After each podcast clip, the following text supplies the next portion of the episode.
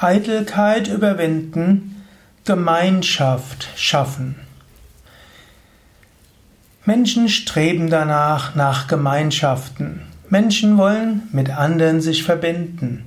Wir leben zwar in einer Zeit des, der Individualität, wir leben in einer Zeit, wo Menschen gerne ihr Ding durchziehen wollen, aber es gibt eine große Sehnsucht nach Gemeinschaft. Ich lebe ja auch in einer spirituellen Gemeinschaft, eine Lebensgemeinschaft. Und Menschen, wenn sie gefragt werden, warum sind sie zu uns gekommen, um auch in dieser Gemeinschaft zu leben, sagen ja, sie haben nach Gemeinschaft gesucht. Sie wollen nicht so isoliert sein. Aber wenn du in einer Gemeinschaft leben willst, dann musst du deine individuellen Eitelkeiten überwinden. Und das gilt nicht nur für die große Gemeinschaft, also eine Lebensgemeinschaft, wo du mit anderen zusammenlebst, sondern es gilt auch für jede Art von Gemeinschaft.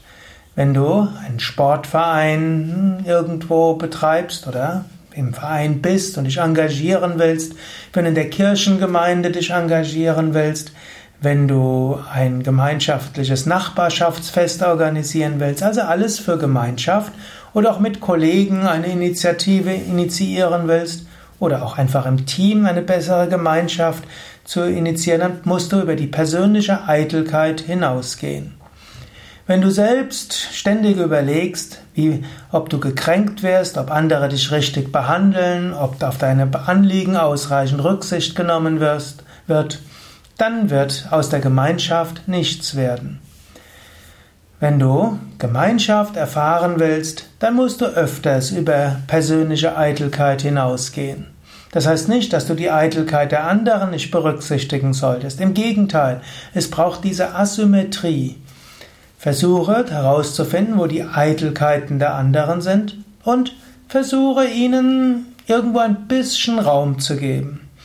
Wenn du weißt, da ist jemand, der redet gern, dann gib ihm öfters etwas mehr Zeit zum Reden. Wenn du weißt, da gibt's jemand, der gerne gelobt werden will, dann, dann zeige seine Verdienste etwas. Wenn du weißt, jemand will irgendwo sichtbar auf die eine oder andere Weise werden, dann tritt du zurück und lass ihn etwas sichtbarer werden.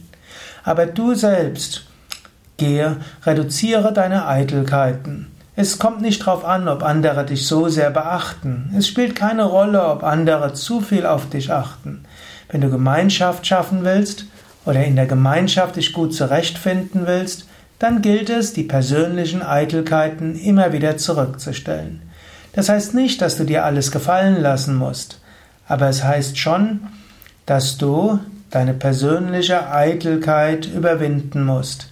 Nur so kannst du in einer Gemeinschaft gut leben oder auch mit anderen harmonisch zusammenleben.